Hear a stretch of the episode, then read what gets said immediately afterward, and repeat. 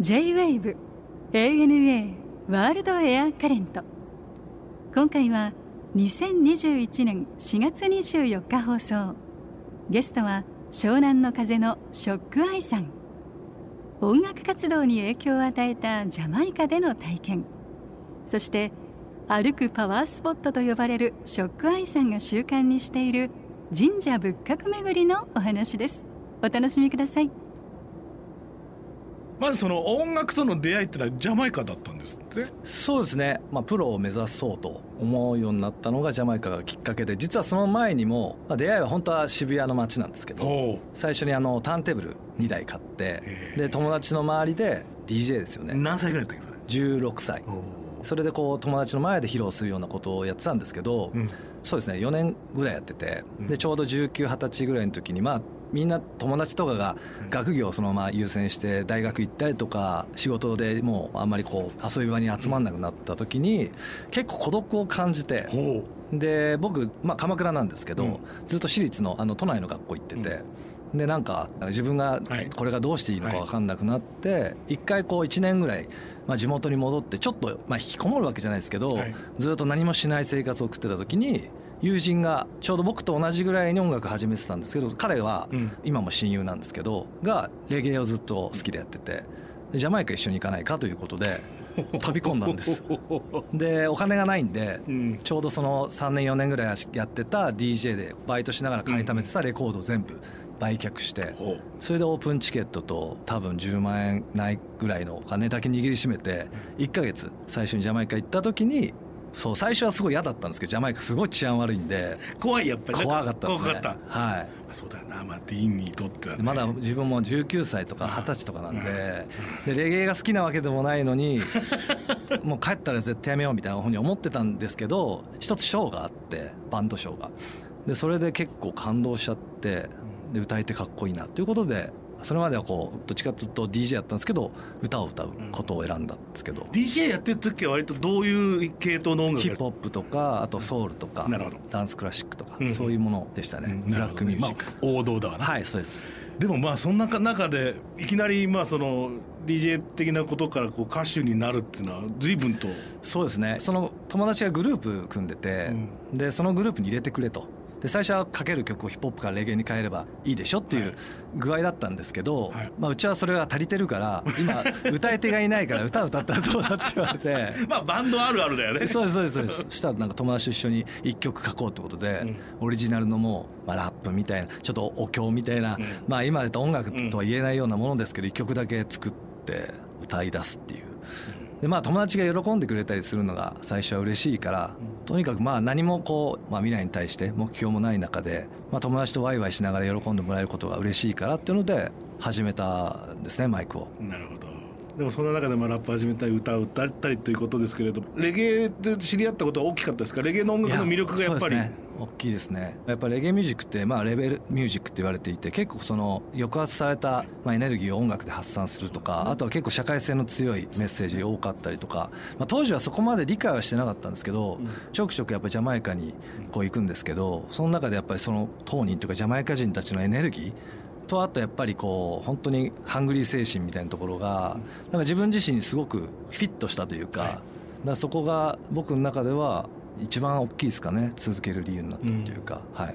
ジャマイカ行った時ってのは何してるんですか？音楽の修行みたいな形なんですか？そうですね。基本的にはその近くにまあ本当にスタジオがいっぱいあるんですね、うん、そんな大それたものじゃなくてちっちゃい、うんでそこにとにかく顔を出してでそこにするとアーティストが結構来るんですよ。でレコーディングしてるとフラッとこう見させてもらったりとか結構ビッグアーティストとかのレコーディングに急に立ち会えたりとかまあ、向こうも日本人が珍しいから優しい人捕まえると結構こういいよいいよっつって 見てきなよ見てそうそうお前も DJ やるあの歌歌うんだろみたいな。ちょっとやばいやつ来るからあの見てっていいよいやいいねそういうの。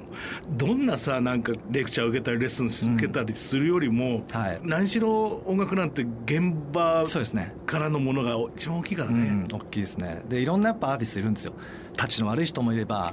すごくあのビッグネームだけど礼儀正しい方がいたりとか、あとはもう来る時にも取り巻き20人ぐらい連れて本当ギャングスターみたいな連中もいるし なんかそういうのがすごく面白くて、まあ、面白いし怖いんだけどやっぱりなんか、うん、そこで他にはない何かエネルギーみたいなのを感じてましたね。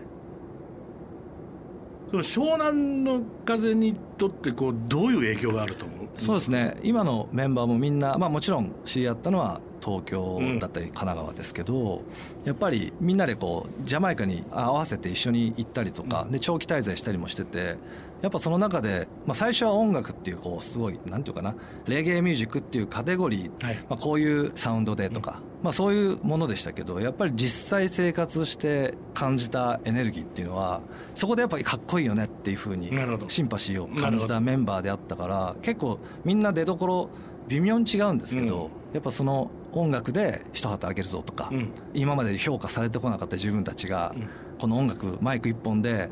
その日本の音楽シーンに殴り込むぞみたいな気持ちはすごく一緒に背負ってましたね。うん、特にやっぱりそういう力が一番強い音楽の一つだもんねレゲエそうそうそうそうなんですそうなんです。ねだからやっぱり表層的にほら音聞いてこれがレゲエだよこれがレゲエのリズムだよって話じゃないじゃない、うん、そうですね。ね、はい、ぶっちゃけ最終的にはリズムがどうでもよくてレゲエの精神っていうかそうそうです、フィロソフィーが大切だもんね、はい、だからどっちかっていうと逆にこのメジャーの世界でやらせていただくようになってから音楽の知識つけなきゃなっていうことで 入ってからのが最高じゃん。勉強しましたね。はい。素敵。いや絶対その方がね本当なんだよねでもさ。逆にやっぱそこの会話の要は言葉を当時デビュー当時で持ってなかったから、うん、やっぱミュージシャンの方と一緒に仕事するときに、うん、感覚でやけど伝わらなかったりするときにそこからやっぱりこう言語としての音楽をちゃんと学ぼうと思ってやりだしたんですけどやっぱ最初はもう本当によく俺たちがプロデビューできたなっていうぐらいでしたけど勢いだけはありましたね。でもそれに勝るものなんてないからね、はい、好きなスポット教えてくださいジャマイカ。そうですね。えっとその中であんまりしょっちゅうはいけないんですけどやっぱり気持ちをこうリフレッシュさせたいってことで、はい、無人島があってちっちゃいライムキーっていう。でそこに行くためには、まあ、船着き場があって、うん、そこで交渉してそしたらちっちゃい小舟に本当にあのモーター1個積んでるようなとこに乗せてもらって、で無人島で降ろしてもらって、無人島って言っても本当にあのちっちゃいです、でそこを降ろしてもらってバーって帰っていくんですよ、でそうすると本当あいつら帰ってくんのかと。迎えが。あの別にこういうタイムスケジュールとかあるわけじゃないんで。じゃあ何分後何時間後なみたいな感じで本当にじゃあとか言ってブーとか言って船で行っちゃうと本当に何もないからここもしあの迎えに来なかったら俺たち死ぬぞと。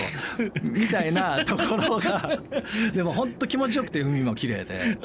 で結構交渉するところでも結構値段とかいい値だから本当交渉すれば半額にもなるし何も言わずいい値で言うと結構高い値段取られたりするような交渉が当たり前なん。でジャマイカ。なのでまあ来なくたって不思議じゃねえわな。そうなんですよ、で泳げる距離でもないんで。そうですよ。っていうので最初結構ビクビクしながらやったんですけど、まあ大丈夫で、はい、全然本当大丈夫なんですけど、うん、そこがやっぱすごく楽しかったですね、えー、食べ物なんかどうなんですか？食べ物は安いですね。基本安いですし慣れれば美味しいんですよ、うん、例えば魚をボイルしたものとか揚げたものとか、うん、あと多分ジャマイカにしかないんですけど ackee saltfish っていう ackee っていうなんか熱を加えると毒が取れる実があるんですよ。ちょっとなんか卵みたいな。それをまあ炒めると葉っぱと一緒に炒めてあと魚のが入ってるみたいな ackee saltfish っていう塩魚と一緒に炒めそれはすごい美味しいんですよ。なるほど。で大体揚げパンと一緒にこう食べるお酒は？お酒ラムですね。あそうだねそうです。でもあんまりやっぱラムも高いんで現地の連中一回僕らだから湘南の風になってからもジャマイカ行った時に、まあ、現地の連中の知り合いが何人かいるんで、お酒持ってくんですけど、めっちゃ弱いんですよ。弱い。なんていうかな酒があんまり慣れてないから。そう。そうなんですよ。なんかガブガブ飲みそうなイメージがあるけどねなんとなくこうさ陽気に。うん。でもなんかラムが美味しいですね、うんで日本からそれこそ芋焼酎当時僕らハマってて、はい、芋焼酎持ってったんですけど全然美味しくなくてやっぱセット？気温とか湿度とか、ね、お酒とかタバコとかっていうのは本当にその場所その土地でって話になるよね、はい、なります。もう芋焼酎あれ？っつってみんなで、はい、そういうものだよね、はい。香りとか街の香り温度湿度、ね、いろんなものが関わってくるんだろうね、はいえっと、鎌倉とおっしゃいましたずっと。じゃあもう本当に海は近い。そうです。由比ヶ浜っていうおおいいとこじゃない？鎌倉の本当駅の近くのところに住んでいまして、うん、今も実家はそこですし、うん、でもまあ中学校からもう僕東京の学校行ってしまったので、うんうん、意外と鎌倉での思い出っていうのは少なくてただ最近また鎌倉僕一人で北鎌倉行ったりとか、うん、ちょっと神社仏閣巡るのが好きなんで、ね。うん、今コロナでそこまで頻繁に行けないんですけど、はい、やっぱいいとこですね。いいね、でもそのそもそもその神社巡りってのはいつ頃始めたんですか？56年前。きっかけ何きっかけなんですか？きっかけは僕その歩くパワースポットっていうふうに 呼ばれるようになって。そうなんですよ。で歩いちゃってるからねパワースポット。そうなんです。そうなんです。すごいよね。あのゲッターズ飯田さんっていう占い師の方に占っていただいた時にそういうふうに異名をつけてもらっていただいて、それからなんか噂でどんどんどんどんこう僕を待ち受けにすると運気が上がるみたいなことが言われるようになったことを自分が知って なるほど。それでこのままだとまあなんか僕もやっぱ期待されるのをこう裏切るのってなんか嫌じゃないですか。名前負けしないようにはい、はい、そうそうそうです名前最初は本当そういう気持ちで。でも努力の仕方がわからないじゃないですか。先ほど言ったほら音楽だとミュージシャンになったはいいものの実力が追いついてないから。面白すぎるんだそうそうそうそうそう実力が追いついてないから勉強音楽の勉強後にしたっていう話と似てて。先に歩くパワースポットって言われて広まったからこそこれちゃんと追いつかなきゃ追いつかなきゃでも言ってくのはすごく分かるけどどうやったらそのパワーパワーパワースポットになれるのかはね分かんないです。そんなのどこにも書いてないもんな。書いてないし努力の仕方も分からなかったからとりあえず神社だろうと。なるほど。っていう安易な発想ですよね、それで、まあ、まずは神棚を家に、まあ、ちゃんと祀って、はあ、でもちろん日々の行いとかもともとそんなずるいこと好きじゃないんですけど、うん、そういうことも、まあ、人が見てるみたいな関わらずちゃんと心を正していこうとか、うん、神社行こうとか。そしたらでも本当最初は毎日行くぐらい行ってたんですよ、神社に。で毎日神棚の水取り替えて手合わせてみたいなことやってたらなんかすごいいいなと思って。てでそれは何がいいかなっていうと神社毎日行ってると最初のうちはお願い事してるんですけど、そのうちお願い事をしてる自分がちょっとなんか欲深いなとか思うようになるんですよね。毎日行って毎日何かお願い事してる自分がちょっと嫌になってそうすると毎日感謝を伝えようみたいな思うになっていくんですよね。で感謝を毎日伝えて一日が始まるっていうことが自分にとってなんか心がすごい落ち着くなとかあ自分が自分のこと変な言い方ですけどちょっと誇れるようになるというか、別に誰かが見てるわけでもないんだけど誰も見てないところで自分はしっかり礼に尽くして、まあ本当5分10分かもしれないけど毎朝手を合わせる水を取り替える。でこう目をつぶって手を合わせてるってことにあなんかこういうふうにちゃんと自分は一生懸命やってるから、これでもし歩くパワースポットなんだよ待ち受けにしたけど何もいいことなかったじゃねえかって言われたとしても、自分は傷つかないなと思うようになったんですよね。だからそれはなんかちょっと僕音楽に近いなと思って音楽も最初やっぱり自分がもちろん努力はしてたけど、自分の実力以上の評価が立った時にやっぱ苦しいんですよね、自分が。そうするととにかく音楽のことレゲエのことは大好きだよと、誰よりも好きな自信がある、でし毎日毎日それに対して時間を使ってるし、命もかけてるってなった時って僕全然怖くなくなったんですよ、そういう批評っていうものが。だから一緒なんだなと思って。で僕はその歩くパワースポットって言われてることに対しての批評っていうのも最初のうちは気になるんですよね、でもなんか自分が一生懸命やってるうちに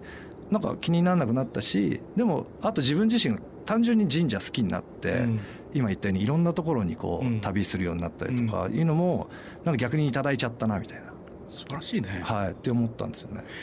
逆に言うとでもその物事何でもいいからそうやって取り組めばいいっていうことになるよね。そうですね。ね、うん、その人にとってさ。でもそれはきっかけがそういうことっていうのはとても面白い話だし、はい、それを自分でそのクリアしていこうっていう姿勢そのものじゃないですか、そうですね、ね、それって人生そのものだからねやっぱり、はい、面白い。たくさん巡られてると思うんですけど、はい、お好きなところはどこですか？やっぱ山の神社が僕好きでそれこそ秩父の方に、まあ、神社って結構そんなに有名ではないけどすごく素敵な神社さんっていっぱいあってそれこそまあ三峯神社ってすごく有名な神社さんではあるんですけど他に秩父神社とか宝登山神社とかその3社秩父で結構有名な3社巡ったりとか。あとは鹿島神宮香取神宮っていう、まあ、東国、あの香取の方ですね、日立の方ですね。とかもいいし。でもあのお岩神社がすごいですね。どこですか？あそこは日立日立の。日立結構いい神社多いんですよ。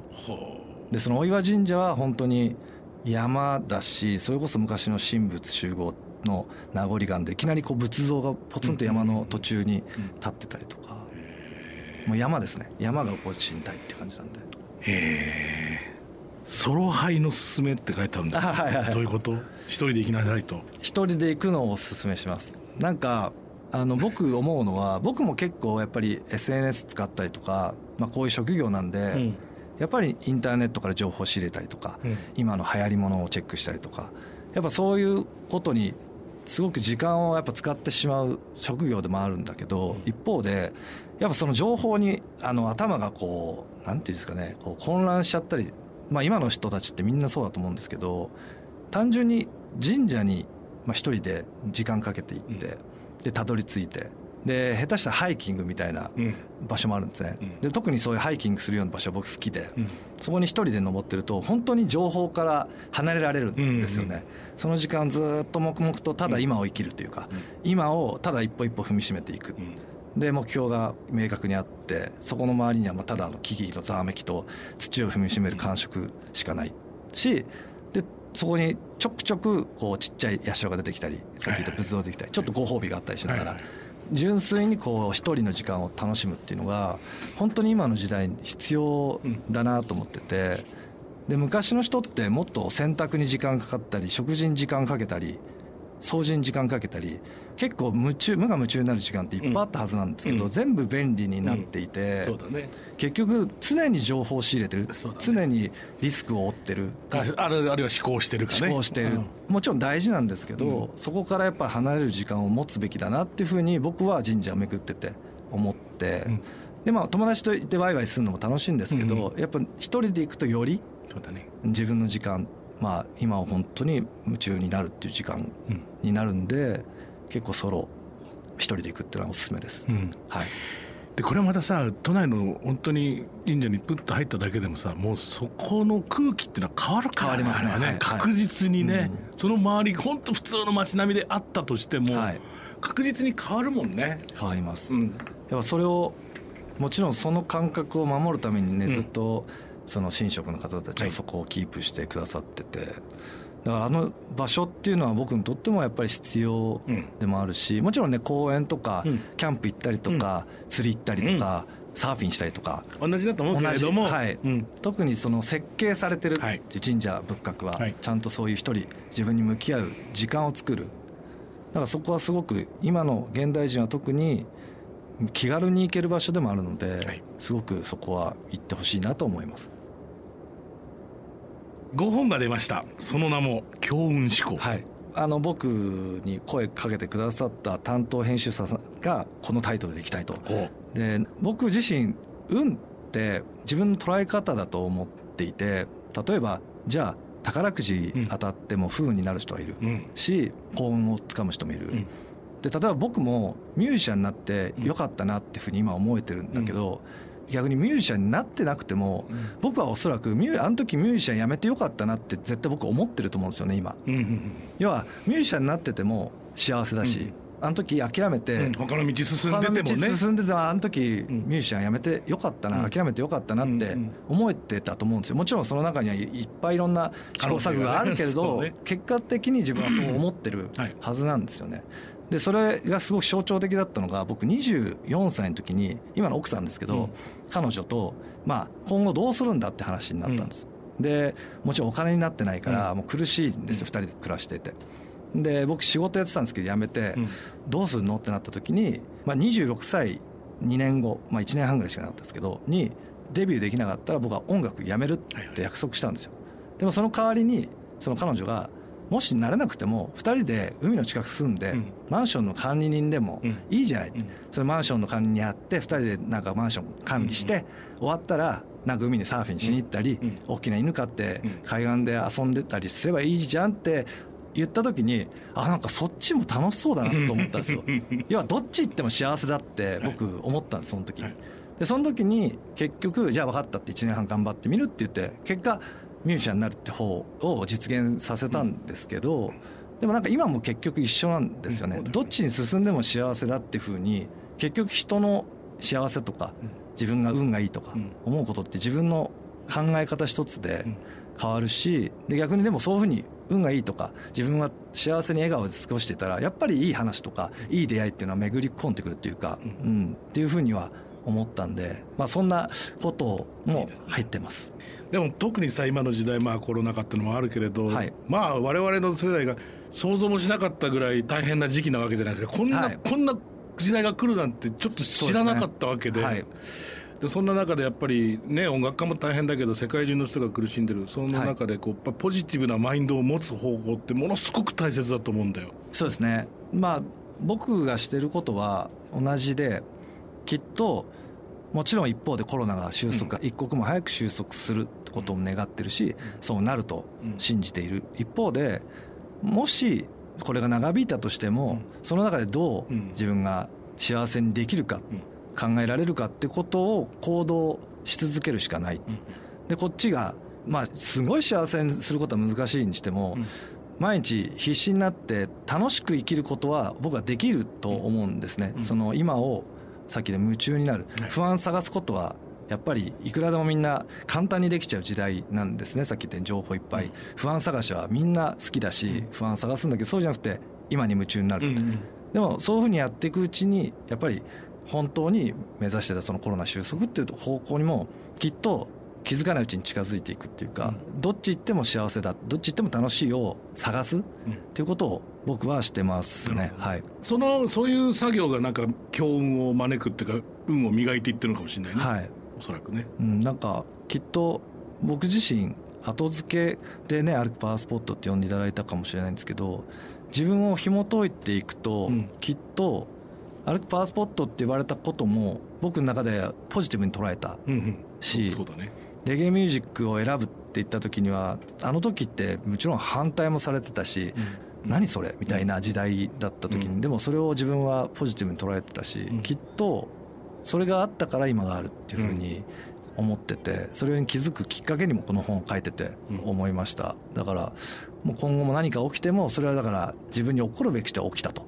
思うようにしようと思ってます。はい、起こった起きたものをじゃあどう転がしてやったか、ね、はい、そうそうですそうです、うん、そこって実は簡単そうで難しいんだけど、うん、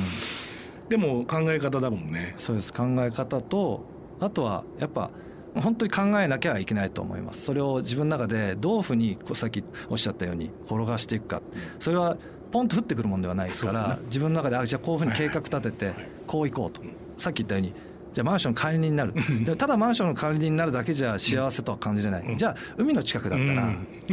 じゃあ大きい犬飼って とかあサーフィンもできるとか 早めに仕事切り上げて酒でも飲みながら夕焼け見ながら潮風浴びながら楽しそうだな、あじゃあ沖縄にしようかと。か、そういうふうに一つのアイデアを転がしながら楽しい未来を描くっていうのはすごくいいかもしれないですね。そうだね。最後に一つだけこれはもうゲストの方に必ず伺ってるんですが、はい、ショックアイにとっての旅ってのは一体何ですか？そうですね。もう学びでしかないですね。はい。だよね。すごいね。本当にでも毎回学んだことから絶対何かゲットしてるっていう気がしますね。ありがとうございます、素晴らしい。ありがとうございました、はい、楽しかったです。楽しかったです。ANA World Air Current